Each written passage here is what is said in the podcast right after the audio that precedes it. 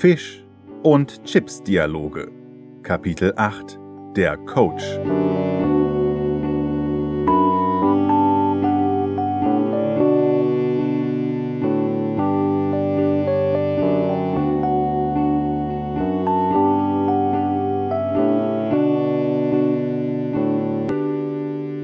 Herr, Herr Totenkopf, kennen Sie das Gefühl, wenn man mit seinem Körper eigentlich ganz zufrieden ist und trotzdem gerne einen anderen hätte?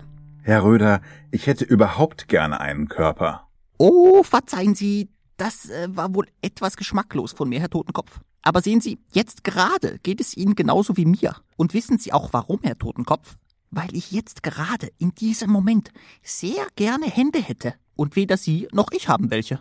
Herr Röder, wenn Sie Hände hätten, dann könnten Sie damit Sachen machen, die würden das Leben in diesem Goldfischglas noch anstrengender machen, als es ohnehin schon ist. Aber vor allem könnte ich mich dann eincremen, Herr Totenkopf. Mit dieser Creme, von der der Herr vor unserem Glas die ganze Zeit erzählt. Haben Sie gehört, was die alles kann?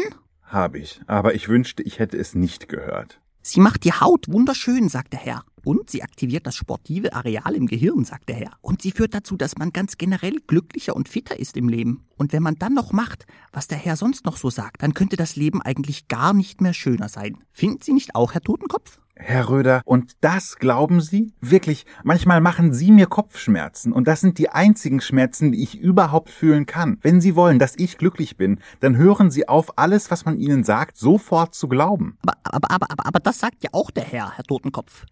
Dass es ganz viele Menschen gibt, die einem immer alles kaputt machen wollen. Und die einem die eigenen Visionen und Träume kleinreden. Aber, das sagt der Herr, dass man denen nicht glauben soll, weil in jedem Lebewesen steckt ein kleines Wunder. Und mit der Creme kommt das Wunder raus aus einem, weil man sich dann selbst pflegt und das ist der erste Schritt zur Selbstachtung und zum Respekt vor einem selbst. Aber durch Menschen wie Sie kann man ganz, ganz arg zurückgeworfen werden in seiner Entwicklung. Wer Menschen wie dem da glaubt, hat das Problem, absolut unterentwickelt zu sein. Mm, Sie glauben gar nicht, wie gern ich jetzt diese Creme hätte. Wissen Sie auch warum? Weil, weil es mir dann leichter fallen würde, Ihre ganz arg negative Ausstrahlung zu ertragen.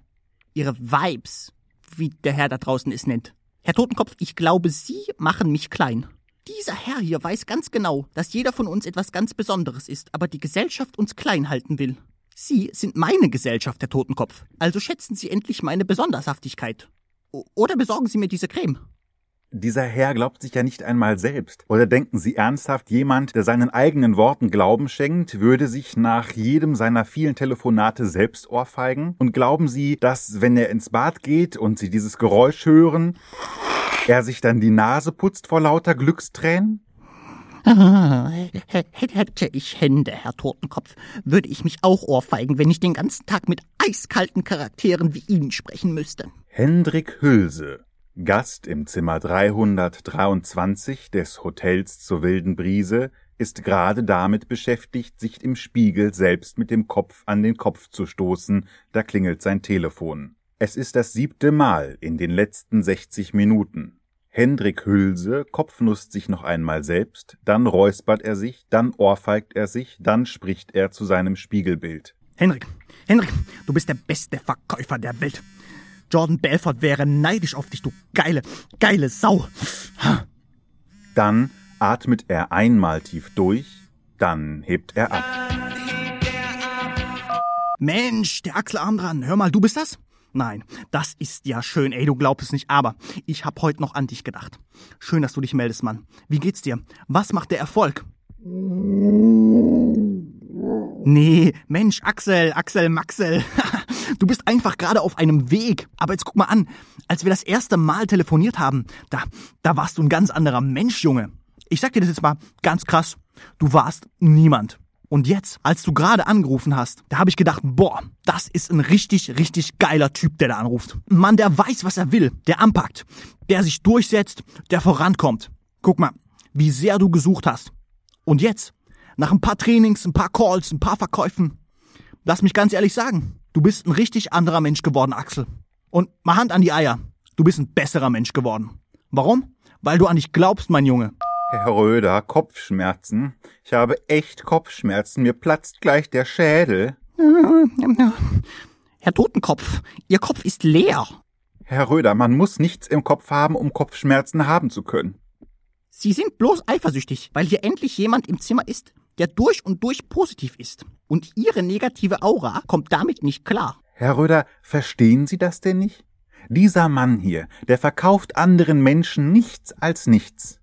Der sagt ein paar Sachen, die alle hören wollen und nimmt dafür Geld ohne Ende. Dann verkauft er noch diese verdammte Creme, als würde die irgendetwas anderes sein als alle anderen Cremes dieser Welt auch. Dieser Mann hier, der hat verstanden, wie die schlimmste Seuche dieser Menschheit funktioniert. Multilevel-Marketing-Pyramidensysteme. Multi was? Vergessen Sie diesen Begriff. Die eigentliche Krankheit dahinter ist viel schlimmer. Sie heißt Kapitalismus. Und dieser Mann ist wie ein Virus. Und jetzt macht er andere krank damit. Herr Totenkopf, vom, vom Kapitalismus habe ich bereits gehört, im Radio. Das Radio hat gesagt, der Kapitalismus macht, dass ganz viele Menschen leiden auf der Welt. Wie dieses Corona, von dem das Radio in letzter Zeit öfter spricht. Nur, dass man beim Kapitalismus trotzdem arbeiten darf. Dass man sogar arbeiten muss. Dass man überhaupt erst wegen dem Kapitalismus arbeiten muss. Herr Röder, der Kapitalismus macht nichts kaputt. Der macht sogar vieles besser und vor allem macht er Dinge effizienter. Hm, also ist er doch gut zu den Menschen? Und er hilft ihnen dabei, weniger ineffizient zu sein? Beim, beim Sex zum Beispiel? Herr Totenkopf, meinen Sie, der Kapitalismus kann auch Fische befallen? Herr Totenkopf, meinen Sie, ich habe auch Kapitalismus und weiß es nur nicht? Herr Totenkopf, und wenn ja, ist das dann gut oder schlecht? Herr Röder, ich weiß nicht, ob Sie kapitalistisch sind. Das liegt doch ganz bei Ihnen. Oh Gott, Herr Totenkopf. Ich denke durchaus, ich könnte Kapitalismus haben. Weil, so schnell wie ich bin, im im Vergleich zu Ihnen meine ich. Im Vergleich zu Ihnen bin ich ja pure Effizienz, Herr Totenkopf. Aber was ist, wenn ich dem Kapitalismus damit immer noch zu ineffizient bin?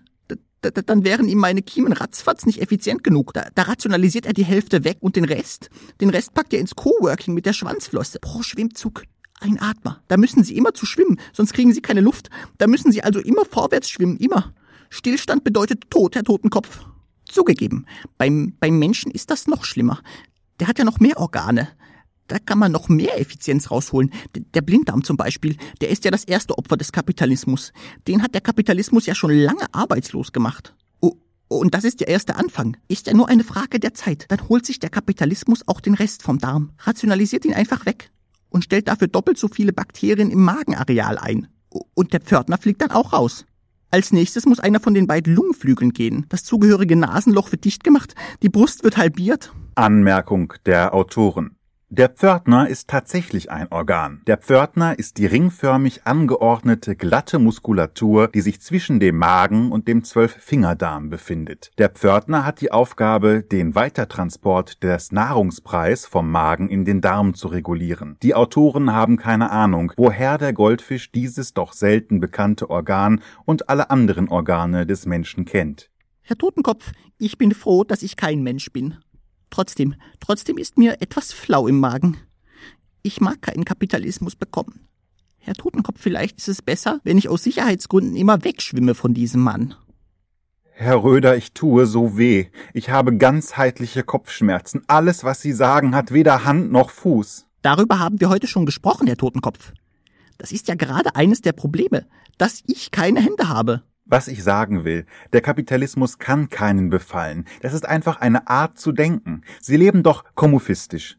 Bei ihnen sind alle gleich und im Kapitalismus sind eben nicht alle gleich. Da gibt es so eine und solche und grundsätzlich kann das auch gut sein, aber das kann man eben auch ausnutzen. Und dieser Herr hier, der nutzt das eben aus. Der erzählt Menschen eine Lüge nach der anderen und die Menschen zahlen dafür auch noch. Und wahrscheinlich verkauft er vor allem den Lebenden was, die sowieso kaum Geld haben und vielleicht nicht die schlausten sind. Die nutzt er dann aus und macht alles noch viel, viel schlimmer. Herr Totenkopf, aber was, wenn nicht? Ganz offensichtlich gibt dieser Herr ja Menschen Tipps, wie sie glücklicher sein können.